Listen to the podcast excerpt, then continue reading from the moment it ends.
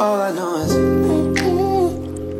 we could go anywhere, we could do anything, girl, whatever the mood we're in.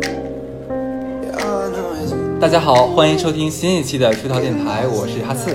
我是小乐，哎呦喂，这长音拖的哈，因为太重体力劳动了，要么不见面，要么连录两期。这期不得了，我们要录的是渣男渣女，但在讲故事之前，先打个广告。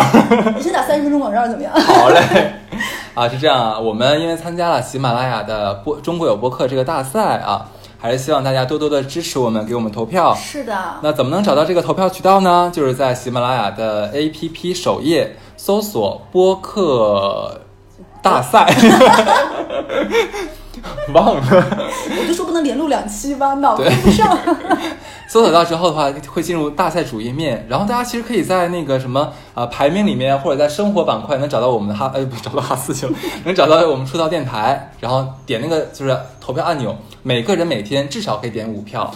对，你可以拉上你们家的人，亲朋好友，有手机的都来拉拉票。对，是呀，会得到我们就是给给大家的爱与被爱的力量。对，就是像我们俩这么这么大把年纪了，难得参加一次比赛，有这么大的胜负欲和好想得奖哦，怎么办？我们的每一票背后都是你们的支持。是，所以就拜托大家啦，谢谢。那么第二个，嗯，你要说什么？我打个嗝。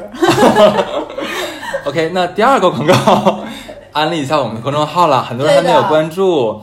我们的公众号的话是出逃 Studio，呃，是这个出逃是汉字，Studio 是 S T U D I O，能找到我们，然后还可以加我们的群。加群方法的话，先关注公众号能找到喽。然后我们为了能够让我们的粉丝更爱我们，其实也怀出来一丝私心，就是为了让大家积极投票，我们就奉献我们的主力节目、扛把子节目《渣男渣女》。是的，而且这些渣男渣女还还很厉害哦。对你知道厉害在哪儿吗？我们之前讲过的很多很厉害的故事，我们有有这个后续了。对，就是为了能够持续的为大家奉送渣男渣女，我和我这些渣与被渣的朋友们都不敢断了联系，没事儿都要晚苦了上你了呢对，午晚上午夜梦回的时候私信问他们在吗？最近过得还好吗？表气冲天。没有办法，对吧？就为了粉丝，对不对？是你知道吗？一定要加入我们粉丝群，我们粉丝群真的很好玩，而且粉丝群还给我们压力，你知道吗？就是因为粉丝不断的问我们说这些前面讲过故事怎么样，然后我还要跟他们联系，但是我要跟粉丝讲说那些挖了坑但没有讲的人不是我，都是哈次啊什么那个有一期那个大胖子啊，什对哦么你留的坑太多了。那我直接直接讲一下吧。你先讲我直接把那个故事先讲了吧。之前像第三期、第四期的时候，我留了个悬念，说我有一个胖的又胖又渣的男同事的故事。这个胖子呢，他呃怎么讲？就是你能见那种社会痞子，还智商不高那种吗？你能想象一下吗那不就是？出现在香港赌片里面那种打不？是啊，那个是说在《乡村爱情》里那种呀，懂了懂了，赵四儿那种感觉。象牙山的那种人。对对对对对，他其实没有什么衣品，没上过什么学，嗯但是因为呃某些机缘巧合关系，不能说的关系，进到我们当时我们公司里面去了，做什么呢？哦做催收。我懂了，那这个人应该还会点功夫，呃，他其实功夫应该蛮了得的那一种，以前应该是保镖一类的职业吧？呃，就不多说了啊。好，懂对对了，神秘人，神秘人，我们神秘人，神秘神秘人，嗯。然后呢，这哥们儿胖，然后其实也没有什么衣品，嗯他最喜欢穿的什么呢？就是前面是挤瓜子嘎牙子，后面是又龙又凤，哦，穿来公司。你要知道我们公司在陆家嘴，我懂了，就是精神小伙着装，哎，对对对，就是健身小伙，但健身小伙是瘦的，他是胖的，就是有点像野生版范思哲的感觉，呃，嗯，有对有那么点像，有点莽撞，是的。但你想不到是这么感觉这么粗鄙的一个人，他没有什么谈吐，然后平常最喜欢的就是这个帅吗？怎么不沾边儿，不沾边儿，不好意思，臣妾打脸了，对，就是感觉这么一个人，就是工资也不高，然后这个形象也不怎么好，气质也不行，对吧？最喜欢的就是呃去这个玩两把呀，德州这一类的是吧？呃以及别的吧啊，以及别的吧，嗯。明白。然后还有就是去这个八号技师啊，对吧？哦，懂了懂了，这最大社会人嘛，的爱好，这是社会就社会人嘛，对对对，这样的一个男人，居然他我不知道用什么办法能让很多上海户籍、是上海出生的小姑娘，而且是中产阶级家庭以上的，就是上上海住别墅的小姑娘，疯狂的迷恋他、追着他，而不惜跟家里就是闹翻了，跟家里断绝关系。想象不到吧？而且不是一个哦，他最巅峰的时候，在我们公司有四个女孩儿围着他转，就是每天就就吓到我，你也吓了我一跳。这四个女孩儿就天天就是争风吃醋，就是抢他，就假如说他今天上午看了谁，看了你一眼，看了我两眼，嘿，那我要我我我就要很得意的跟你跟你炫耀，你知道今天胖子有看我两眼哦，看了你几眼呢？他是给大概这样下药了吗？不知道哦，而且哦，就是他不是喜欢打德州嘛，对吧？嗯他打折的时候，旁边一定要还有一个侧妃在旁边服侍、喂水果、擦汗，然后捧就是捧臭脚，然后人家表表表扬他，哎，真好，打的真棒，手气真棒，他是四爷吗？有点那感觉。然后经常这些呃这些这些这些女孩子，这周是你，明下周是我，大家还要争着轮班，谁是头，牌，翻了绿头牌。对对对，假如这周是我我我我挂红灯笼挂的多的话，那我这个扬眉吐气的样子，在你面前你就抬不起头了。为什么我不能懂？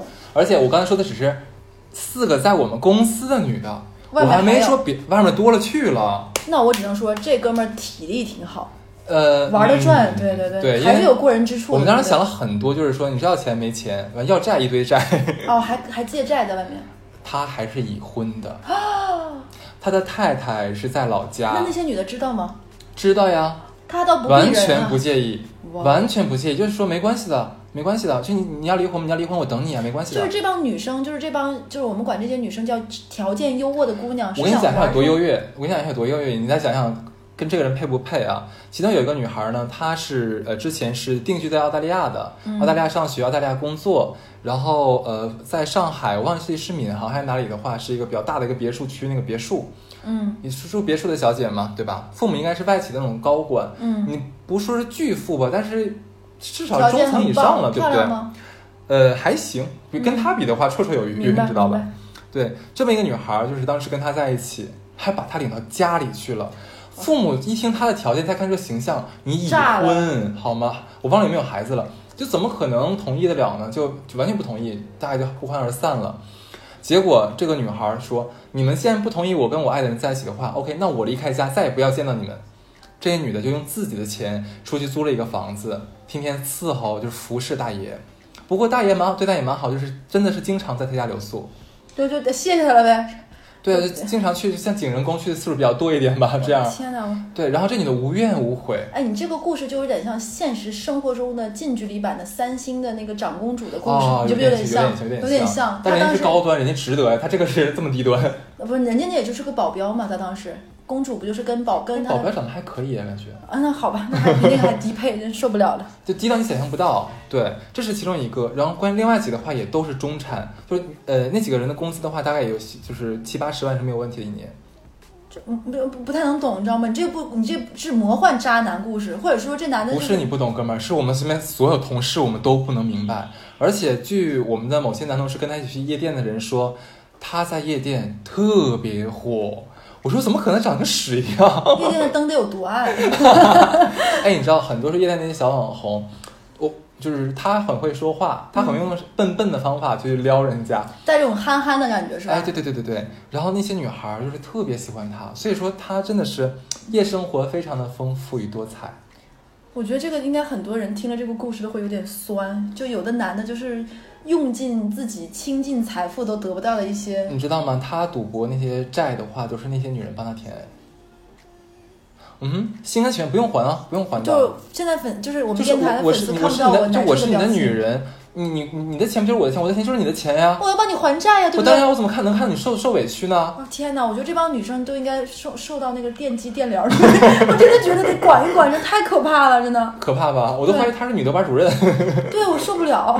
嗯，而且关键所有女人都知道其他女人的存在，甚至你看那四个是在同一个公司里面，我们在同一层楼、同一个大办公区。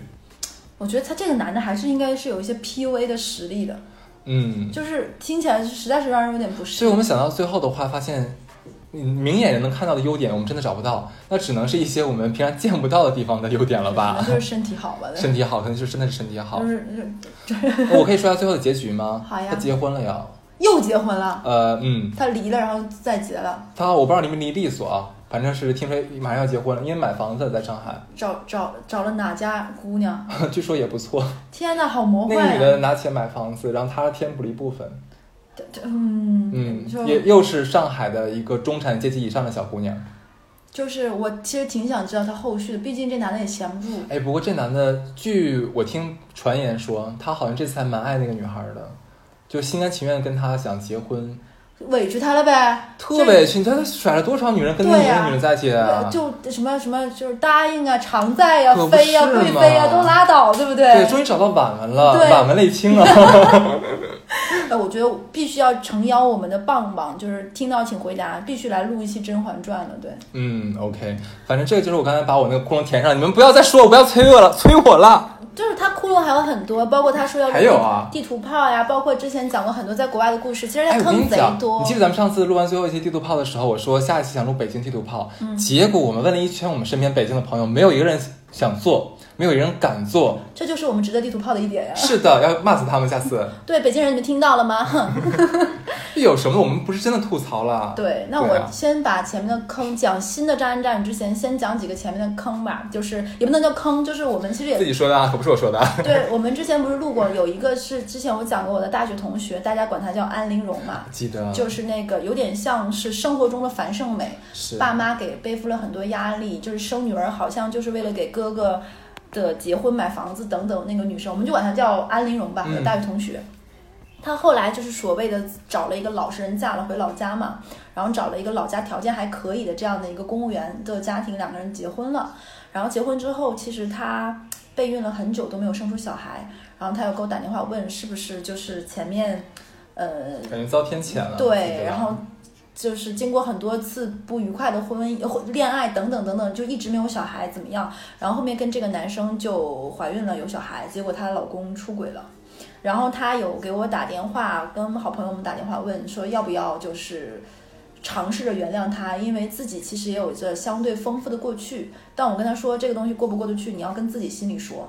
就是我客观认为出轨一次就会出轨第二次，而且他能在你孕期出轨，那这个人我觉得你要掂量掂量他到底还值不值得。我说我们做朋友是不能给你任何这种结果性的判断的，只能说你做任何决定就是支持你呗。然后她后面想了很久，但是她当时已经月份很大，最后还是把孩子生了。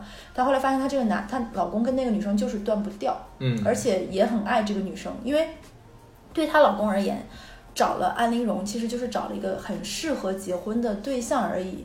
这个女生有着不错的学历，还不错的长相，然后也因为因为那个男生不知道他是怎么买来的房子嘛，嗯在老家还买了一个很大的房子，就是各方面条件都很不错的一个女生，还很上进，工作也很好，是一个结婚的很适合的对象，但也没有多喜欢，两个人草草的相亲见了半年就结婚了。奔着结婚去的，结果结婚之后，哎，其实我也不太懂，就是有一些男的在他们没结婚之前，好像就没有人看得上他们，嗯，他们一旦结婚之后，反倒对我也不太能懂为什么这个男的就跟公司里面一个刚来的小姑娘就牵扯了起来，然后明明明你知道这种事业单位我位，听过一个说法，就是很多人觉得说，嗯、像那什么来说，妾不如哎，妾不如妻妻不如妾，妾妾不如偷。偷。对对，我真的不能懂，这男生之前单身这么久，三十岁了都没有没有没有任何姻缘，结结了婚之后，惨。对，结了婚之后，公司新来的九四年、九五年小姑娘就喜欢上他了，我是不能懂，就反倒变成了一个已婚稳重的男生，是他有魅力的一个点，或者说是他老婆帮他带来桃花运了。就很神奇，你知道吗？嗯或者是说。他那个出轨对象说过一个什么话？就是我就很好奇，你怎么能找到一个这么漂亮的老婆？你能理解吗？这个话是什么意思呀？我也不能懂，就是他出轨的那个对象，然后就是说怎么能找到我那个同大学同学？因为我大学同学是那种，就是你知道漂亮的是吧？见过世面被重金打造过的女生，你你会懂懂那个气质就是不一样的。就是她在老家四线五线城市，她的吃穿用度和她的品味，她就是不一样的嘛。包括日常生活中一些品味是细节，比如说疫情期间，她给她老公带饭，就比如说会买 A 五 A 九的这种肉啊、嗯 m 五 M 九的这样肉，不好意思说错了，会 会比如说配一些搭配什么就很不一样嘛，因为他老婆会在一些什么，比如说。呃就是一些 A P P 上学来很多好看的东西，就肯定很不一样嘛。是，就是因为这个女生带给这些男生的一些精致的一些细节，反倒成了他一些加分项。然后那个女生喜欢他，然后再加上小女孩这种可爱天真的，然后这男生就出轨了，好像一发不可收拾，并且是抛家弃女的这种出轨。是要离婚吗？现在就是这男的已经有点儿就是上上了那种像上药瘾魔的上了感觉对对，就是我又不想跟你离婚，但我又不想断，然后我又不想瞒着你，因为我瞒着你我也瞒不住了。但我觉得他其实骨子里还是想离婚的，都已经到这一步了。就我也不太懂这个男嗯生。其实这一期也想大家听一听这个故事，我就不太能懂。然后然后那个我那个同学就有问他，那你到底是怎么想的？你是跟他断掉，OK，我能接受，我你回归家庭，嗯或者是说你斩钉截铁想跟我分手也可以。那男的说我不知道，然后那女生说那不知道你是怎么想的？那男的就说其实我也爱外面的外面的这个女的，但是我也舍不得这个家，我觉得这个家挺来之不易的，双方，然后我也不想背负这个离婚的责任。其实我就很难受，你要不然再给我一段时间。好渣呀！对，你要不然再给我一段时间。我同学说去你妈的，给你一段时间，给你两年，就三年，啊就搞笑嘛。然后我那同学痛定思痛，就带着孩子孩子离婚。然后他有问我，就安玲有问我，他说是不是遭报应？我说这个事情也不能叫遭报应，就是你你是把前面一切都斩断了之后迎接新的婚姻，对不对？对你没有去想伤害谁等等。那现在他其实一个人也过得很好，嗯然后我觉得他他有现在有想去试着开始新的感情，各方面我觉得还 OK。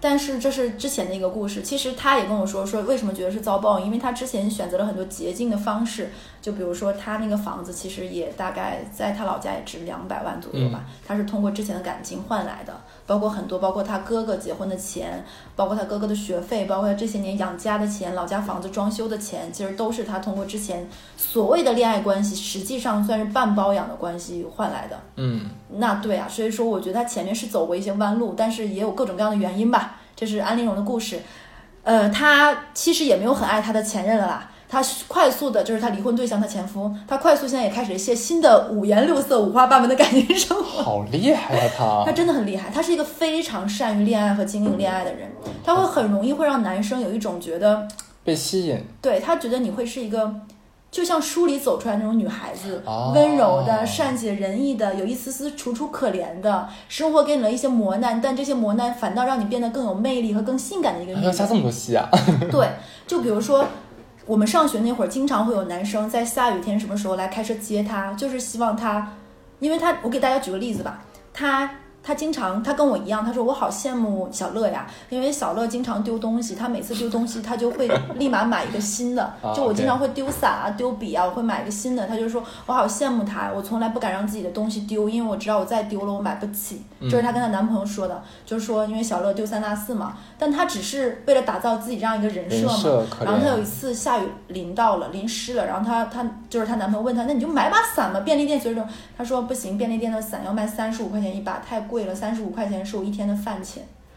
从那以后，她的那个男朋友每次下雨都来接她，担心她不买伞，担心她被雨淋。哎，可是我觉得很，我觉得蛮离奇的，就是我身边像比较条件比较好男孩儿，他们其实不是特别喜欢跟跟自己不是那么那么对等的女孩儿，就是你可以说一般，但是你说要到像他这么穷的话，其实他他没有对男生没有什么你会吸引力对男生感觉。他会有很多精致的一些小点的地方，会让男生觉得很棒。哦，就等于说是他还有很多面，对，吧？它是一个很值得慢慢，就比如说有一个理论，就是说你会跟什么样的人长久相处。嗯有些人是第一眼魅力值很高，你见他第一面就比如说哇，怎么会有这么棒的人？但从你跟他后面的相处，就是一直往下走慢慢慢缺点。嗯但是他有一点就是他会去经营自己。多面而有趣的人设，比如说第一次这个男生见到你会觉得你是有点内向和害羞的女生，哎，慢慢发现其实那只是你的拘谨，熟了之后会发现你是一个跟熟人有点小可爱和有点就是有点小莽撞的女生，在后面发现你是个很聪明的人，学习能力很强，爱看书，在后面发现其实你是一个家庭原生家庭带给了你很多伤痕，但你又很乐观的人，哦，他是逐步的，他不是第一步先把穷展现出来，对，穷是放在后面，就让他锦上添花了，就拿住男人的这个变成了一个。魅力，你知道吗？哎呦，真的厉害！我跟你讲，刚才那个伞的那个细节，他那天被雨淋了。还有一次，我之前电台讲过嘛，就前面没有听过的朋友，就是他会说他们家房子，他爸妈没有给他留一间住，他将来一定要有一个自己的房子。然后就会有很多男生觉得哇，这真是一个很独立的人，甚至他是我这么多年见到的唯一一个人，不论他怎么样，他的每一个前任都记得他的好。哇哦，对他都是全身而退，从每一段感情里走出来，而且每一个男生都会说。不一样的，安陵容不容易的，不能跟他，他他这些年其实他吃了很多苦，受了很多委屈，哇他每一任前任都记得好，可以可以。他他有一任前任，甚至是每一年会给他寄一个最新款的 iPhone，到现在呢？到现在，你知道那个前任为什么这么做吗？不知道。因为上学的时候，这个女生从大一到她大大一的时候得了奖学金，她然后她给自己买了一个很贵的手机，然后她男朋友说，哎，难得见你给自己买一个这么贵的物件，然后那个女生她。其实他并不是坏我或者讨厌我。那个时候刚流行智能手机嘛，他给自己买了一个当时还蛮流行的那个 HTC，就刚流行嗯，知道。安卓塞班系统呃安卓系统的 安卓系统的时候，他给自己买了一个。他说他说就又拿我举例，他说小乐就是很爱丢东西嘛，他丢了很多手机。其实他中间丢了一个那个时候很流行一个牌子叫索爱，我不知道你听没听过。知道啊，索尼爱立信。索尼爱立信有一个粉色翻过来叫 T 七幺零七一个型号，他说其实我特别喜欢小乐丢的那个手机，我都想过他如果在哪儿丢了，我把那个手机捡回来。对，他说他说我都有这种，他说是不是我这个人太坏了，或者是怎么怎么样，会想出这样的好会演的他。是的，然后那个男生，然后然后他说我今年得了奖学金，他得了两个奖学金，一个奖学金八千，一个奖学金三千，八千是国奖嘛，还有学院设立的一些专门。学院的教授或者名人奖学金，他那年得了一万一的奖学金，他买了两个手机，就是那个那个时候 HTC 有一款黑的和白的，下面有个小滚珠的，我忘了那个型号了。他买了两个手机，他给自己买了一个白色，给那个男生买个黑色，然后跟那男生说，因为我要学习各方面，我没有钱出去打工，没有精力打工，但是我想跟你买一样，这是我能负担最贵的礼物了。然后那男生非常感动，其实那男生很有钱。那个男生从上初高中的时候就用最新款国外的那种电子产品，包括外星人电脑。然后那个男生说：“这个钱我以后不需要你给我花了，我不在乎你这个东西，我希望你以后一直用最好的。”所以从那以后，每年只要出最新款的什么 Pad 啊、电脑啊、手机，那男生都会给他买。到现在分手，每年只要 iPhone 出了发布会，都会给他寄一个最新的。我觉得这男的挺没意思的哎，人家就是结婚有孩子了。有一些男的是沉浸在自己爱你的这个过程中，已经不在乎你了，你知道吗？我享受我的角色。哦天哪，我好像遇到这样的其实人。我我 后面可以给你讲一下安陵容的很多小细节，你知道吗？我在她的爱情故事里真的充当了一个很好的挡箭牌的故事。小乐爱丢东西小乐很马虎，我很小乐小乐这个样子，我很羡慕小乐这个样子，但是他家里还很爱他，朋友都很包容他，我很羡慕他，他永远有退路，但我没有。真的，我在他的人生真的是充所以那些好男人当时都不喜欢你，对不对？那些好男人都会觉得是啊，就是你什么都有了，干嘛爱你呢？对，就是世界上就会天然有小乐这样的人，嗯他们可能就是上天眷顾的人，嗯那就会有像安陵容容这样的人，他就是我就是他的救世主，我就是他的天，他可以在我的羽翼下很好。哎，是，毕竟安陵容的爸爸是这个安阳县县城。对啊，然后就很精彩，就包括就是那个时候那个上大学的时候，不是刚开始流行，就是国外有很多的一些化妆品什么东西的嘛。嗯然后他那个时候他还在用什么火烈鸟这一类的牌子，你知道吗？哦他是不好意思露出来的。然后那个时候就是他会说，然后好羡慕小乐呀，他们直接可以去那个实体店买什么试。其实那个时候上大学，大家也没有用很贵的牌子。对对对。然后那个男生每次去香港都会给他买一堆，是去药妆药妆店或者买一堆火烈鸟吗？不是，就是直接去那个说，我女朋友二十岁，你给我配，我就要这个专柜所有东西一套，对方说那就火烈鸟吧。就是给他配一套这种东西给他买回来，然后会跟他说，说我这些是给你买的，这些是给你闺蜜分的，哦就，到这个程度。她她交的交往的每一个男朋友都到后期都是这种社会型的这种，可以可以，对对对对对，真的可很。夸张。就是哇她曾经有一个男朋友，因为知道他他不在的时候，他知道他的女朋友一定会在学校吃食堂，就出现了。我之前不是吐槽过有人存存几万块钱那个公交车吗？对对对。她就有一个男朋友给他一次性存一万块钱饭卡，就是哎因为、因为他为什么那么有钱啊？不是他后面找的就不是同学了。都是啊就是社会上，工作的人，然后因为那个男生说，我知道我女朋友在我在的时候，我会带她出去吃饭，她可以，她自己在学校就会很省。那我就跟他说，你存饭卡，你如果花不掉，我到年底是可以看到你饭卡里还剩多少钱的，你一定要花掉它，一定要吃好。所以她男朋友是一次性给她存饭卡，因为我们饭卡是不光可以在实际学校的食堂吃，还可以花学校的超市、学校的干洗店，甚至于学校的那种饭店也可以刷饭卡啊，。那她就可以买很多火烈鸟了。那下次不要叫安陵容，叫火烈鸟好了。她男朋友就是这个样子。她上大学大半大概四年，我知道她，我知道男朋友不算她同时尬两任，是十几任，每一个都是这样对她。他是真的厉，呃，但我觉得厉害是一方面，再一个是真的挺幸运的。他懂得取舍，他一定是去同时去触很多人。就是触角触很多人，然后迅速锁住锁住哪些人是他控制得了的。这算 PUA 的一种吗？他是懂得如何散发出自己的弱势和优点的人。他的示弱在很多人眼里是魅力。之前我也跟你讲过，他最后一次是翻车了嘛，嗯，就是找了那个嗯，我知道。浙浙江的那个有钱男生，然后就是进不去人家，男方也想得很清楚，你生生到儿子再再说嘛。那次给他伤得很深，他会发现这样的家庭他永远进不去。之后，他才知道后面他不就现在也也那个什么了吗？是，但是以他的情商和手腕，其实他在老家现在也是如鱼得水。哇哦，可以，他很适合做那种 social 的工作啊。就我觉得我他有在反思，是不是他其实不适合在老家，他有想过出来，他有想过跟我聊很久，想过去北京或者是上海或者是深来。上海，天，我们我们给他开个专题啊，就是女生 PUA 课程。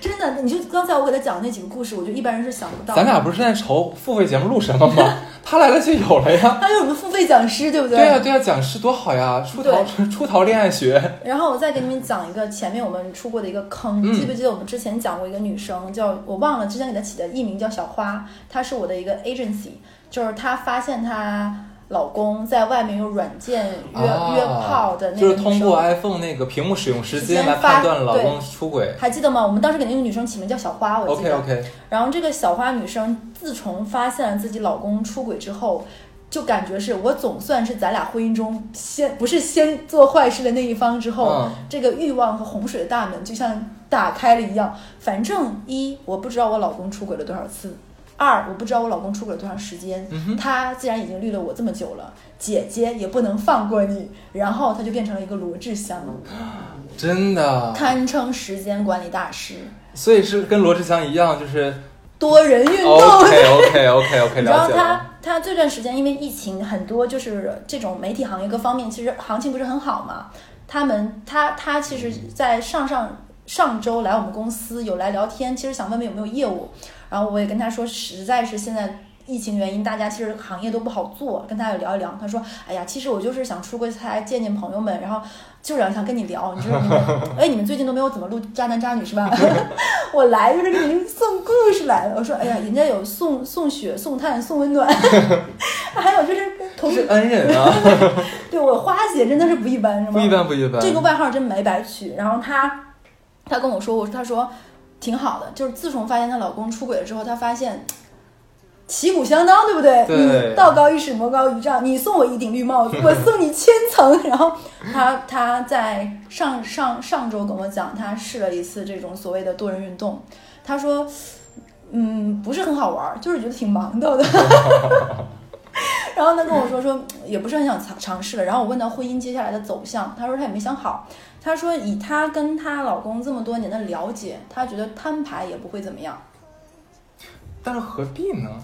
就是我说我说其实说实话，像你能跟我讲，是因为我跟你的生活圈子完全是天然有割割离离开的，你完全是在我这儿作为一个倾诉对象，然后也知道我是在做电台，给我贡献一些猎奇的故事。是是，或者是说也满足了你一定的暴露欲，对不对？就是想倾诉、想想秀这种，我都能理解。但是我说，其实这最后的人情感选择，我不能对你负责，也是你们两个人的事情。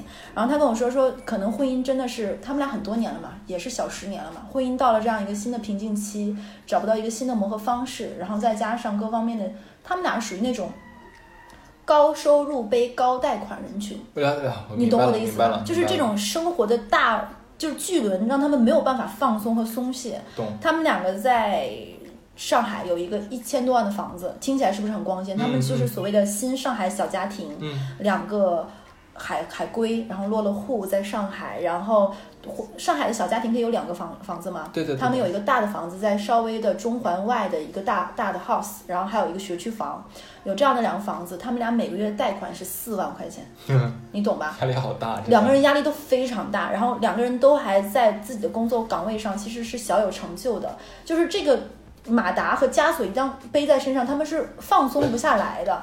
就是她老公有一次跟我们吃饭，然后喝了点酒，其实不太熟熟。她老公说：“我现在是死死不起，退那个活活的不好。活活的不好，完全不敢想裁员，也完全不想裸，也不敢裸辞我。想问一下，就是这个花姐她还爱她老公吗？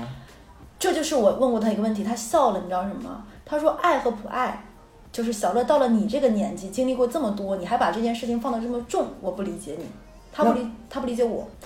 她觉得她老公这个人还算是她生命里重要的人吗？重要的孩子的父亲，啊一起经历过很多，他们有孩子。所以定语是孩子的叉叉，就是她跟我说，她说，呃，所以是不爱了，对吗？他竟然能说爱与不爱不重要，在爱这件事情，在他们这样的生活是没有不重要的。你想他们俩，我跟你说，他们两个人是四万多的贷款一个月，然后小孩子每年的各种补习，一年要十几万。天哪！就是你想想，这就是所谓的上海中产阶级家庭以上的新上海家庭所谓的每年。很多人以为中产阶级高收入的话，一定生活很好，其实你知道他们两个每年的收入是多少吗？不知道他们两个每年的收入是两百万以上。但是你想，他们一个月贷款是多少钱？嗯，他们每一年的日常支出开销就是小一百万，然后他们还这还不算他们，比如说你达到这个身体，我不知道你们知不知道，其实上海很多这种所谓的白领，所谓的这种金领，他们有一个东西叫约饭文化。约饭文化就比如说你去见客户，对不对？你们要一起吃饭，要 social。嗯，工作同事 team 和 team 之间要约饭，这彼彼此之间加强交流。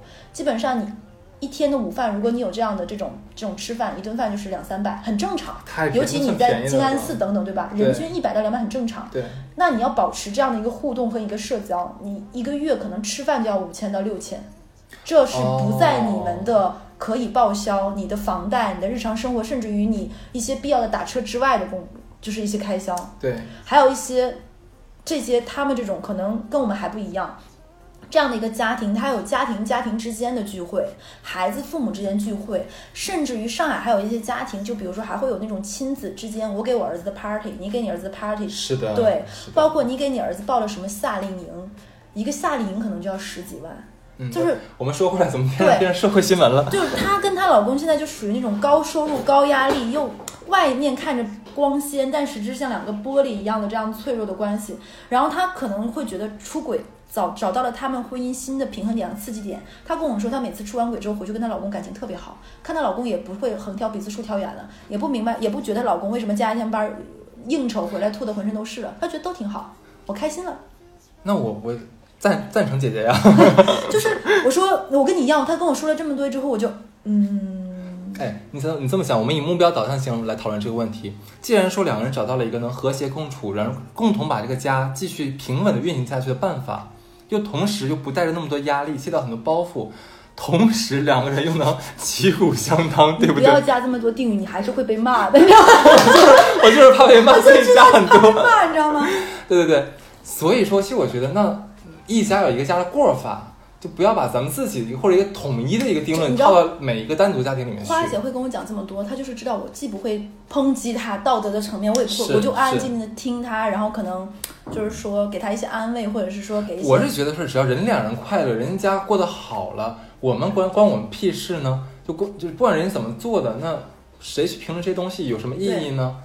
花姐就相当于把我当那个树洞，你知道吗？是每几个月见我一次面，然后给我带一些把我脑子炸到五马分尸这样的故事。对，然后她可能下次就跟我说，啊我跟我老公摊牌了，我们现在各玩各的，下次就要讲这个故事，你知道吗？其实我跟你讲，社会上很多都是这样的夫妻，真的吗很多，尤其是不是刚刚结婚，是结婚一段时间了之后，那两人极有可能变成各过各的。尤其像你刚才讲说，他们有很大的生活共同的生活压力，或者说他们有很多不可分割的东西。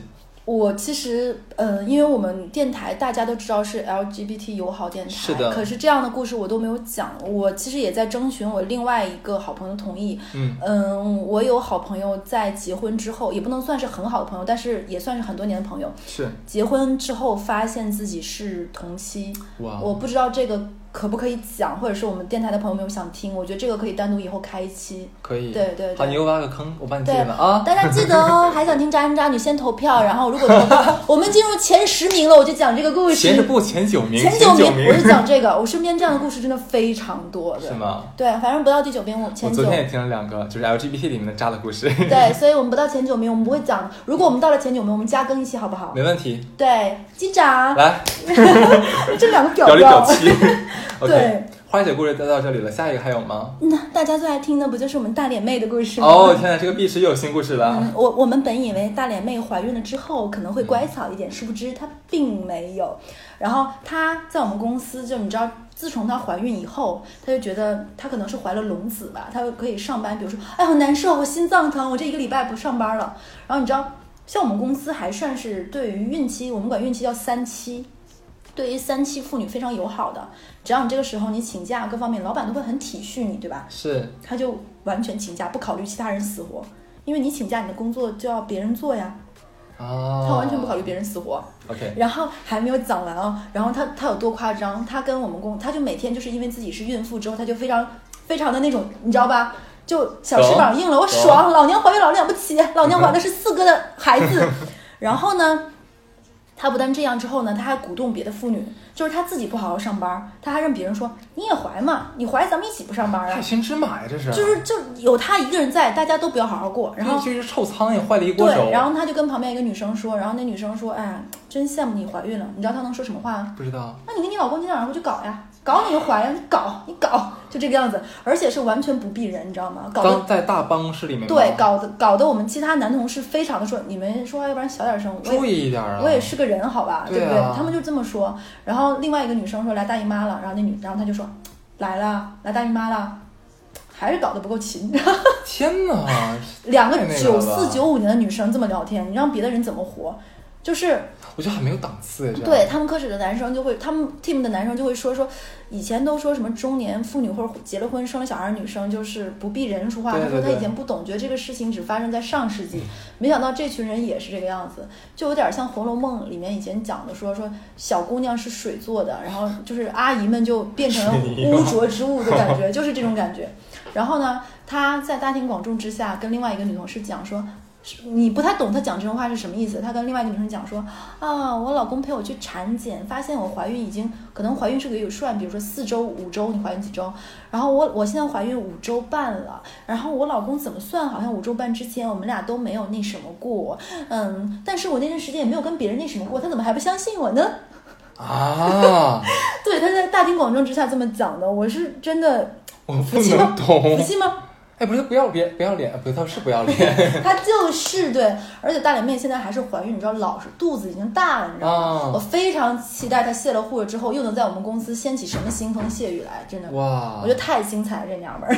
哇，她真的是，我的天，这简直算什么？算是秦曹秦墨我就我就我特别期待花姐在我们公司放出 Beyond 的天，你知道吗？就是花姐。就是我希望花姐来我们公司跟啊她互相手手撕，你知道吗？我就期待天哪！花姐也是刚哥，真的是贼刚这人。哇，他能在你知道，有你知道像他们这种乙方会彼此抢客户吗？花姐她在我们行业内非常大的一家做线下媒体的公司，她能跟他们，比如说他们有华东区、华南区、华北区，彼此是客户之间可能会有一些，就是这种利益冲突各方面。嗯，他直接能在他们公司楼里指着另外一个副总，两个人在那里对骂，就是类似于十十三连逼这么骂，嗯两个人在骂，就骂的感觉像 rap 一样的。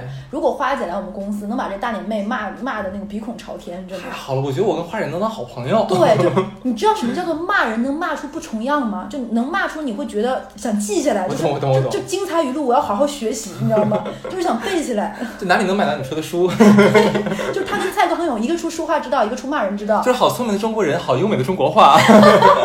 对对对，哎，我算是把之前的三个坑都埋上了吗？算算算，不算，很棒。还要讲新故事吗？呃，我们当然要讲新故事了。这一期的话，我们还是会给我们听众非常值得的这个故事点。对，然后我接下来要讲这个故事，其实我没有地图炮的意思，是因为因为我们现在在上海嘛，然后我是是大学又不是在上海读的，我是在武汉读的书嘛，所以没有办法，你从一个城市到另一个城市之后，你会发现。会跟相对近距离的一些同学朋友会走得再近一点，大家会交流多一点，彼此约个饭什么的。然后我有一个大学同学，男生是常州人，我们管他叫常仔吧。嗯，然后我们上大学的时候属于不是那么熟的朋友，因为听我们电台的人都知道，我会把朋友分为亲生的嗯，好朋友，还有远房的。他可能就是我远房的朋友，属于我前任的朋友，后嗯面成为我朋友。然后这个常常仔呢，他是一个什么样的男生？就属于那种家里是开，就是浙江和江苏那边很多家里是开厂子的嘛，嗯他家就是一个开开这种还不错，一年可能利润千万这样的一个男生，家境很优渥。然后我们大学的时候，很多人都会学驾照去买车嘛，包括我前任等等这些人都在买车。然后就会有人买好车，有人买坏车，对吧？就是上大学的时候，然后这个时候他们这一群男生里，这些男生之前都是踢球的人，踢足球，然后他们这个踢球的一个球队里，那个时候大家都会可能男生之间攀比心，都买车。这时候有个男生就买了一辆比亚迪，然后我们常常仔呢就买了一辆奔驰，哇哦，对，然后大家都会买车。哎，上大学就买奔驰，家里应该真的挺有钱的。对，，然后那个时候就是，可他常仔的爸妈会觉得好车可能出了事故安全系数更高嘛，各方面、对，哦而且男生嘛，你在四年开一辆车也很正常。嗯，然后呢，那个我们管比亚迪就叫比亚迪吧。然后，哎，感觉会被黑，我们不要把这个男管管叫小安吧。好，嗯小安的女朋友非常漂亮，小安的女朋友是那种就是那种文学院的女生，带着天生的书卷气，细声细语，仙儿范儿，对仙儿范儿，就是文艺范儿，有点像那个金粉世家里面董洁，就那种冷清秋，我们就管她冷清秋，就是冷清秋那种的那种姑娘，然后就素面朝天，但还乖乖静静的那种，在男朋男朋友旁旁边不说话，吃饭也很慢，然后给男朋友端茶倒水，就是那种大哥身边的女人。然后你知道踢球的男生就会在一起。呜呜哈哈喝酒啊，踢完钱，踢完球，踢完 球，然后 撸串儿、哦。撸串儿这种，对吧？就是是一群男生，他就是显得那种素素雅雅的冷清秋坐在那里，就男生们都说：“哎，你这女朋友长得很好。”然后那个时候呢，这个男生刚买了车嘛，就安安安安刚买回买了车，就经常带他的冷清秋就开车出去玩儿。这帮人刚买了车，就会带着女朋友，比如说去露营呀、看星星呀、去武汉周边的一些地方泡温泉啊等等。然后呢，呃，我们的常仔呢就喜欢上了安安的这个女朋友，就喜欢上冷清秋。啊，就奔驰男喜欢上了比亚迪男的女朋友，对我特别怕，就是这个可能伤害到一些人的感情。就我们没有攻击车，然后 大概 是人，大概是这么两次左右之后嘛，嗯冷清秋就变成了常仔的女朋友。就是你懂吧？就是翘行了，就是相当于是你把朋友的女朋友抢到了手。主要条件悬太悬殊了。是的，就是就是一个是豪横的奔驰男，然后一个就是普通的学生。其实学生时代能买车，我觉得条件也不错。对对对对，说实话，是是是，那个时候我们才大一下，对然后然后这个时候，呃，我们这个冷清秋就变成了常常仔身边的女朋友，那冷清秋喜欢坐在奔驰里哭吗？可能喜欢在奔奔奔驰里嘶吼，嘶吼好笑。OK 对，然后呢，我们的常仔也并没有很珍惜这个冷清秋，因为那个时候就就是常仔后面有跟我聊过，就是看到一个这样的女孩子，又很漂亮。然后又是别人的女朋友，天然就想说，哎，能不能成为我的女朋友？带着这样的一个攀比心和这个较劲儿，他把这个女生变成了自己的女朋友，但是并没有很珍惜，他就是觉得这是一个证明我男生优越感的一个配件儿。可能这句话说的很难听，但是常仔心里就是这么觉得的，所以他用不会这句话我上次听到的时候是一个很资深的 PUA 说的。嗯，这就是一会儿我们再接下来讲常仔的故事啊。这个故事都是围绕常仔这个渣男然后的故事。该我只想说，好的，然后他就跟这个女生并没有很珍惜她，然后，嗯，上大学期间其实对这个女生很不好。他解决跟这个女生一切的问题都是钱，他会直接跟这个女生说：“你当年不是为了钱才跟我在一起吗？那你现在让我陪你，我没空陪你，那我给你点钱，你出去跟你同学出去玩吧。”然后但你知道那个女生可能当年是迫于一些经济条件的比对，然后最后选择了藏仔在一起，但是肯定还是喜欢的嘛。嗯大学生还是相对单纯一点，是被说这种话其实还是很刺伤自尊心的。上大学期间，冷清秋为他割腕了两次，就是那种不被尊重的带来的伤害，然后自己做的选择又不敢回头，你能懂吧？就是如果你回头，就证明你错了。但这冷清秋也不是什么善茬啊。就是对他就是觉得很痛苦，就是他想他是觉得最爱他的男生还是之前的小安，但是他又没有办法回头，小安是不会让他回头的。对，小安后面又找了新的女朋友，也很也很可爱，嗯就是因为小安是那种乖的男生，他找的女朋友都是乖范儿的、乖挂的，然后他也回不了头，他要忍着自己这个苦果继续走，但是这个苦果又很难咽。嗯，就就是她男朋友会觉得，反正你是为了钱跟我在一起，大家都知道，你何必再跟我装出一往情深呢？是，所以这个常仔对他的伤害是非常直接的，嗯就是一点都不避讳的，嗯，就是就这个样子。然后你要想跟我分手，那你分呗。根本就不爱他，没把他对，就是就是就是渣男，对不对？就是就是在搓磨人家。所以这大学大概他们俩谈了将近一年半吧。大一下到大三就一直在折磨他，直到我们大三的时候可以实习，因为实习这种天然距离把两个人分开，嗯，可见我们的常仔就劈腿了。我们常仔那个时候可能这个车也开腻了，换了个车，换了一个入门级的保时捷的 Boster 啊哈，对，然后这样也随之也要换女朋友，对不对？哦，对，就是升级了，然后也换了女朋友，然后也折磨就是够了。这个女朋友不配这个这台车了，是吧？我可能他是他可能是把女朋友当车里面的那个 靠垫儿配载什么的，是吗？对，就是很不要脸这个男生。所以我们跟他，我不，我跟他我也说过，不尊重女性吧？我跟他不是朋友，只嗯是说一个熟人。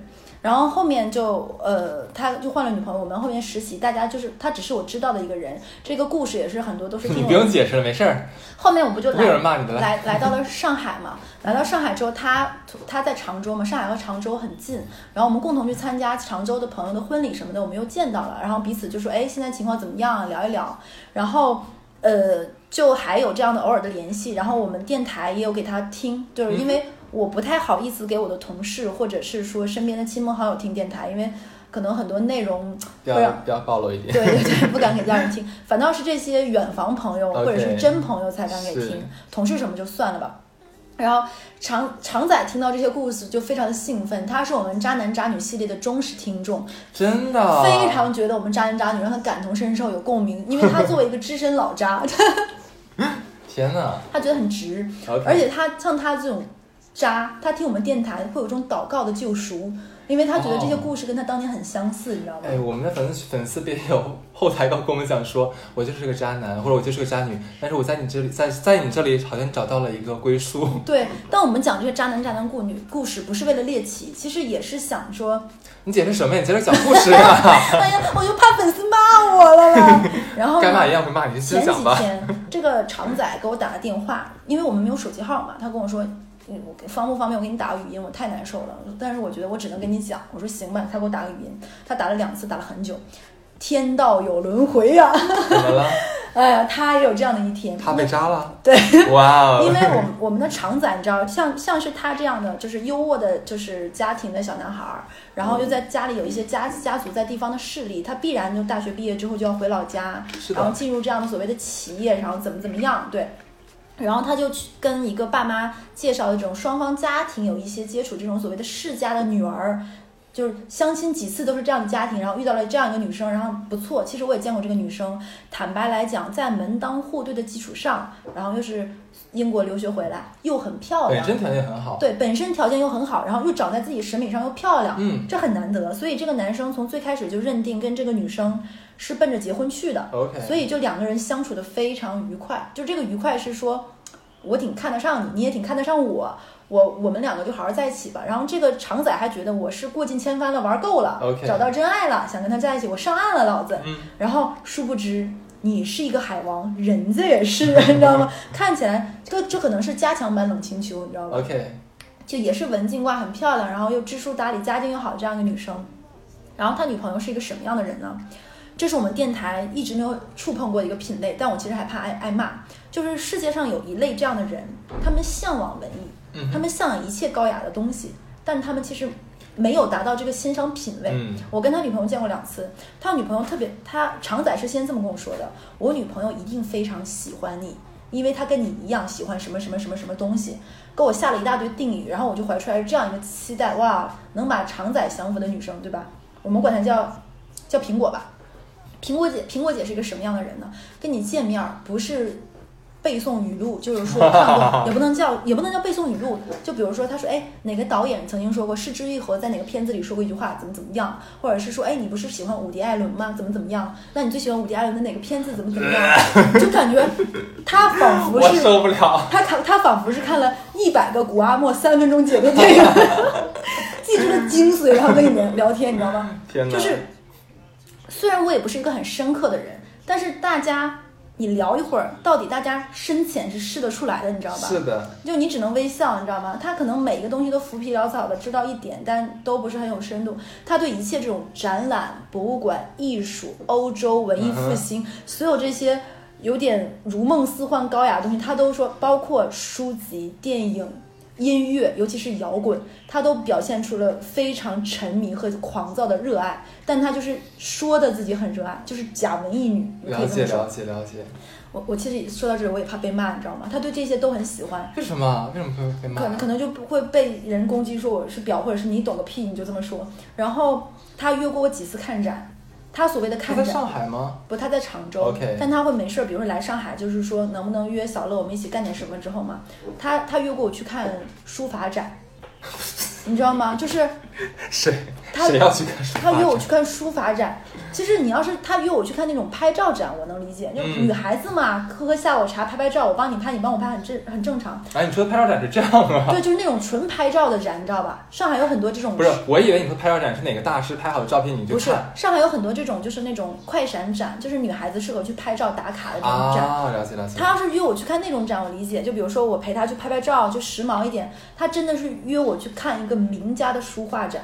可是可是现在，我觉得我们这个年代的人的话，大多尤其大多数生活人，除了说你专门有这个专门有这个特殊癖好和爱好之外，谁会去看这种展？他为什么约我呢？他说他听常仔说我学过很多年书法，那我一定会喜欢，不想约一个不懂的人看。好呀，其实那个所谓的名家是近当代的一个书画家，嗯我特地为了陪他看这个展，我还是做我还做了功课。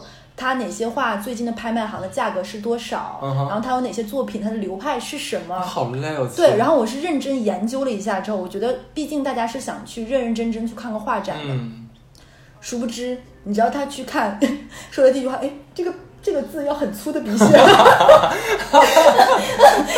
你知道当时我心里想，你知道你能懂我这个心情吗？我采访一下哈字，你就觉得说我为什么之前要查百度我？当时为什么不配啊？我当时真的想说，蓝猫淘气三千个嘴巴子打在我脸上，你知道吗？这个要很粗的笔写吧？是个人能说出来的话，我问问你，我要气死了，你知道吗？笑死我了。然后你知道他第二个话是什么？嗯，哇，这个书法家有好多章儿啊！就是你知道书法家他会有自己的印我知章，对吧？道我知道有些名家他会有很多章，他说对一个两个，哎，他有四五个章。都是自己刻的吗？应该都是其他人也会刻就很多书法家还是很很著名的这种篆刻家，有一些章可能是大家送他，有一些章可啊能，是不一样的。这其实就还有很多鉴赏家，就这是一个很复杂的流派。对对对他说的每一句话，我都想抽自己嘴巴子。我为什么要陪他看这个？然后大家看，备受折磨。而且画展其实价格不贵，因为因为大部分贵的展，比如说是一些国外的名家等等，嗯就是书画展，其实很多上海其实上海是一个很适合看展的地方，很多展是让你有这样的。我当时跟他看了半个小时之后，我就觉得我为什么要干这种事情？我说要不然我们去吧，我说西安那边有一个什么什么快闪展，我带你去看那个。他说好呀，很开心，我们就去那里，就是这个展看了二十分钟，门票大概二十块钱，我们去花了一百二十块钱门票去看了一个这种所谓的摩登展。嗯，拍照了两个小时，开开心的乐此不疲。然后我就很含蓄的问他，我说为什么我们上来不看这样的展呢？这姐们很严肃的跟我说，这不是艺术。哈斯，我当时就很想打他，你懂吗？我想打他，我很困惑，你知道吗？天哪！因为因为你这个渣男还在听这个故事，我我不想 我不想埋汰他女朋友。对，然后你知道那个时候，其实就是西岸那边是跟法国的很多艺术有联展，你知道吗？嗯，去年是有一个，呃今年年初还是去年年底，有个很出名的法国的一个联展，西岸是那个徐汇滨江那个。对徐汇。滨江他搞了一个法国的，从上世纪到现在一个艺术联展，嗯，他特地给我发了这个说，那个小乐，我想跟你去看这个展。我当时的第一反应是我死，我要不知道为什么。然后就是他就是一个这样的人，然后他会关注很多的这种 A P P，都是去展览啊、艺术啊、音乐啊什么的。然后他还会问我说：“哎，小乐，你最近有什么很好看的 A P P 什么的？”他就喜欢一切知识碎片化带给他的那种短信息，你知道吗？可是他不知道他这样的行为很容易，一是很容易露怯，然后很容易被别人嘲笑和鄙视吗？嗯，你知道很多人，包括我也很不好意思说，我从来不会露出来你啥也不是这种的。他说我就听着，我也不想去攻击他，我也不想去跟他，因为你不不存在，你想去说，就不配。就是你不想跟他，你说他跟你说不是笔好粗啊，你你你还要怎么说话呢？就是你还能给他讲说每个什么枯笔啊什么的，每个就是他这个不一样，就你想你还想跟他讲吗？你就觉得没必要了就你就沉默好，刷刷手机，你知道吗？然后他还问我说，哎，你怎么不看小乐？你怎么一直看手机？我在看我的手机比较粗，我有 看看手机。对，我当时就很想，就是，然后我常仔说，哎，你陪我女朋友开不开心？我说你用了我你我陪你女朋友开不开心这几个词，我非常开心。就你也懂，我是在陪她，是吧？这不是一个双向对等的一个。他知道他女朋友这样吗？他不知道，因为你知道，很多直男是非常粗线条的。OK 他觉得他找了个文艺女，但是他不愿意陪他女朋友做这些事情。那有人陪他女朋友，比如说他很放心小乐，那你们去嘛？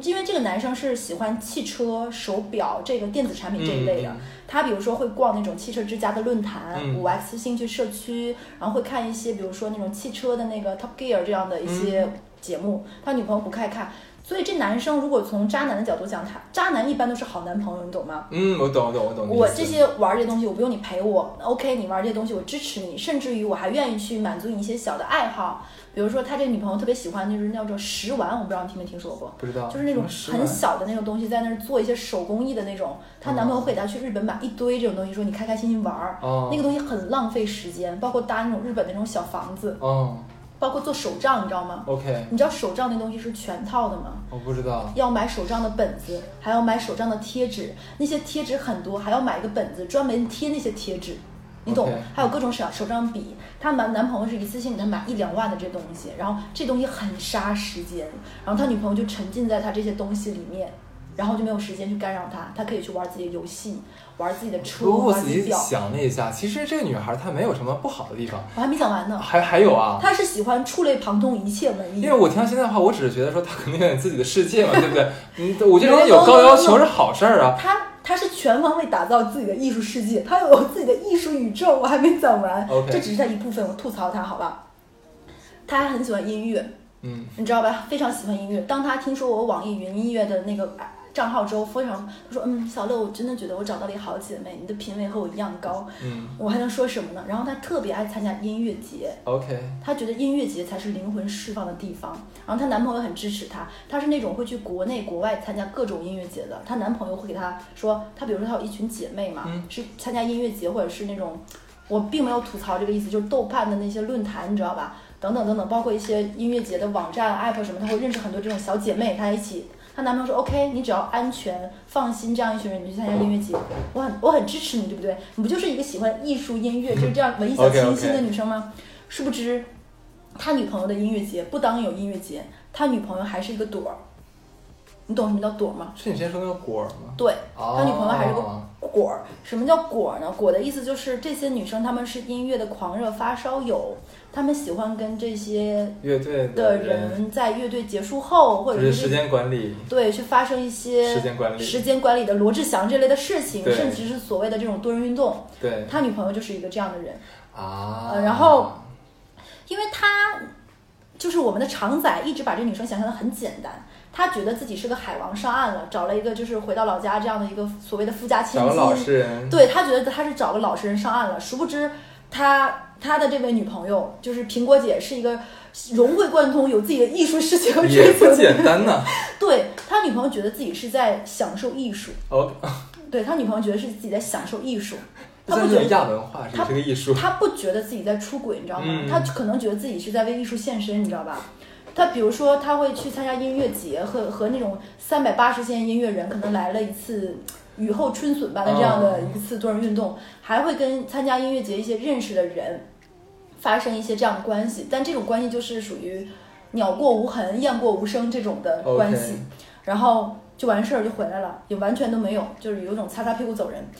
然后今年年初还是在去年的时候，有过一个很精彩，不知道我们我们国内不是有过一次沙漠的音乐节，我不知道你知不知道？阿拉善那边，对对对你知道吧知道，当很有时名啊，那次事件。那是那次不是在微博上就很火嘛？对，因为那个小视频都流出来了。是的，然后呢，我们你知道有总有一些直男，他们特别喜欢给你的心理添堵。然后我们这个同学圈里，他们是有一个车群，大家都是比如说买了同一个品牌的车，大家拉了一个群，没事儿，比如说说说维修，说说保养，说说一些呃拉到一些车友会，包括一些周末活动，他们有一个车群，然后。他们车群里就有一个哥们儿，就是说，哎，你女朋友不是也参加这个音乐节？就发了，就就开玩笑嘛，就是说，男朋友总男男生之间总会想亏，比如说自己身体好不好，谁给谁戴绿帽这种，说你女朋友去这个音乐节，你小心一点啊。然后大家开个玩笑，其实他也没当心，那当身当心。然后呢，他女朋友就从那个音乐节回来了。回来之后，他就翻了一下他女朋友手机，发现就是很干净，没有什么。他就觉得，哎，他女朋友就是个简单的小女孩，他想多，不就是爱好音乐嘛，参加音乐节去呗。结果你知道吗？他从手机退出来，你知道，iPhone 删除了照片，有个东西叫已删除。就是最近删除，对吧？对、嗯，他女朋友只是删除了，但是在最近删除没有里清空没有清空。哇，然后呢，里面有特别多的那种精彩的视频，就比如说。他跟一个男生搂在一起参加音乐节，那个男生的手是从后背环绕住她，伸到了衣服里这种的抱着她，比如说三个人亲在一起的，这种的就都有，就是很精彩，哦还有一些乱七八糟、镜头晃动、模糊的这种小视频，他都有。然后那个男生当时他说他有一种被炸裂，就是感觉被人直接把脑瓜像大西瓜一样劈开这种感觉。想到自己有今天啊，然后你知道吗？因为他听了这么多期我们电台，他就看了一下屏幕时间，发现啊，他女朋友没有，他女朋友还是在用那些音乐类的 APP，、打开里面全都是各种对话框和消息。他从来没有想过这些 APP 也是约约炮软件。啊，就是他会有一些，你也喜欢听这些歌，我也喜欢听这些歌吧，我们就这么认识了，对不对？哦，当你想发生关系，一切软件都是都是探探陌陌，你知道吗？然后这就算了，你知道微信里面有一个叫收藏的功能吗？啊知道知道。就比如说咱俩的聊天对话删除了，但是如果我们俩聊天的内容里面有一个有一个对话、有一个视频、有一个文件是收藏了，嗯。你还可以是在收藏夹里看到了。，OK，他女朋友的收藏夹就像一个百度网盘一样精彩。真的，天哪，对我们这个爱好艺术高雅的苹果姐姐，就简直了，就是历史无限丰富，哇，而且她玩儿是纯玩儿，就是这些人真的跟他的真实生活没有关系，他，就是一个爱好音乐的这样的一个果儿，爱好艺术的这样一个果儿。对，那结果结局呢？他怎么样了？就是他，他跟他女朋友摊牌了。他女朋友的第一件事情是，你为什么翻我手机？第二件事情是我没觉得我这是出轨。感觉嗯，然后我们的常仔同学当时就觉得自己被羞辱了。嗯，就是一般这种做惯了海王男生，第一件事情觉得自己遭到了报应，就是出来混的都是要还的，你知道吧？嗯因为听过我前面的故事也能听出来，他也不是什么善茬。对你你想着上岸凭什么，对吧？对，然后第二件事情就是觉得该，就是自己该。第三件事情幸好没结婚。哦，然后呢，他给我讲这个事情，他说他非常痛苦。他说如果他但凡他俩谈恋爱只是一天两天，没有到谈婚论嫁，你知道男方这边结婚要很久很久开始订酒席，对吧？是的，他们就要订那种很高级的酒店，要提前一年半订酒席。他们已经提前一年半订好了两百桌的酒席，是那种要包一个非常大的像礼堂一样的地方，然后从头到尾搭建，要要过个百万婚礼那种的。他们已经提前一年半订好酒席，选好要去香港买什么，买什，比如说法国买手表便宜，香港买钻石便宜，他们都已经安排好这种行程。但是他说，因为两家是有这种世家的关系，他都没有办法撕破脸。因为一旦发生这种事情，一定是你爸妈向着你家孩子，我爸妈向着我家孩子。他说我没有勇气去跟爸妈说说你们给我找的老婆是一个这样的人，而且两家会有一些生意上的往来，但凡真的撕破脸了，其实后面很难处。对，所以他在跟我说，他说他痛定思痛，他第一次像一个成年人一样处事，就是让这件事情大家以比如说不合适，比如说各方面平静的分手。因为其实说白了，那个女方家境比他们家还好一些。如果但凡撕破脸了，这个事情后面会很麻烦。所以常仔跟我说说，他没有想过自己有一天是要忍这种事情的，因为他要忍，他这口气要好双标啊，他，他他把这件事情咽下，他说他想了很多种报复他，甚至把那些视频，他把那些视频都导到了自己手机里，嗯，就是他为了不被发现这个东西导到自己手机里，他就全部用 AirDrop 传过去的。哦，因为如果是发送微信会发现，就是那个什么，他所有的视频都是 AirDrop 从这个手机传到这个手机，然后他当时想说，比如说他都想过如何报复，如何把这些发到一些国外的网站，他都想过，但后来他想了想，不行，为什么？因为他知道这会影响他爸的生意，他这些年没有一分钱是他自己赚的，经济断了断，断了他老子的财路，就是断了他的财路。对对，所以常仔给我讲了一番这样的故事，他你知道他为什么跟我说这番吗？他说他实在咽不下这口气，有一口这口气，但是他知道他跟他的兄弟们讲，他的兄弟们就是当了一个笑料。以后比如说喝酒会说，哎，你这个绿龟，来敬你一杯，哎，怎么怎么样？他知道他跟男生讲这个故事，他一定是背后被嘲笑和可怜的对象，他又咽不下这口气，他又难受，他想找一个中间人，一个平淡看这个事情。我想问一下，这个男的跟这个女孩在一起的这段时间里面，难道他就没有在出中间有出轨过吗？他没有跟我讲过，我觉得他有点太双标、太大男子主义了是吧？是的他就他就是渣男，我说句实话。对啊，而且他就是觉得他女朋友就是一个所谓的爱好艺术的一个小可爱、嗯小天真，一个在这样的围墙。他自己可以到处啊，到处这个吃我喝嫖赌回去再探抽，探他啊，这个长仔的故事我们接下来讲再一讲。续集是吧对对对。？OK，没有问题。嗯我只觉得他对自己和对女朋友的要求完全是特别双那。他女朋友是不是也蛮精彩？他女朋友，嗯，我们就管她叫艺术女吧。其实我很想跟她艺术女继续做好朋友，因为我觉得太精彩了，你知道吗？我我觉得，嗯、没问题，我不说了，要不然又挨骂了。你知道艺术女还跟我说过，你去劝劝常仔呗，我可以把这些事情都断掉的，因为这些事情我从来没有影响过我们女俩的感孩儿还是想跟在一起的呀。对啊，因为两个人是非常适合的结婚对象，而且其实两个人到这一步很难去讲一个真实。就比如说，常仔回家跟他妈说：“我打算跟苹果分手。”他妈问：“为啥呀？”如果不把这件事情讲破，对爸妈而言，你为什么要分手？然后对于苹果来说，找到一个这样不错的合适对象，两个人谈婚论嫁已经很久，两个人都在二十八九岁这样的一个边缘，也很合适。然后苹果说：“我为了他都可以把这些断掉了，我瞒着他难道不是爱他吗？我没有出轨啊，啊，我没有出轨啊。这 对，你知道有一个很火的电影叫做呃伍迪·艾伦的，叫《纽约的一个雨天》。嗯就我推荐各位爱好文艺的朋友可以看一下那个片子里的女女主角，就范宁饰演的一个是一个什么样子的人呢？就是刚读大学、热爱文艺的女生。她有一天去采访一个导演，然后那个导演就导演就向她释放了中年人的魅力，她差点跟那个中年人发生什么。后来又遇到了一个演员，又差点跟那个演员发生什么。就是这种对艺术很向往的女生，可能就会很容易，这是借口吗？你在你在给渣女找借口吗不？是就是他们这么觉得，你知道吗？他们觉得这就是一种可能为艺术献身，可能是自己近距离的接触艺术等等，who knows，反正就是这个样子的。然后这个女生说：“我为了他，我都可以牺牲掉我的艺术。就我是这么想的，我觉得两个都不是什么好逼。对所以既然都不是好逼的话，就不要互相挑剔了，好”吗他们？生来就是为我们渣男渣女故事活的。就我就两个两个都不是什么好鸟，还我就两个关问系咬什么你啊？喜欢今天的故事吗？喜欢的不得了那。今天要不要到这里？好嘞，拜拜。拜拜。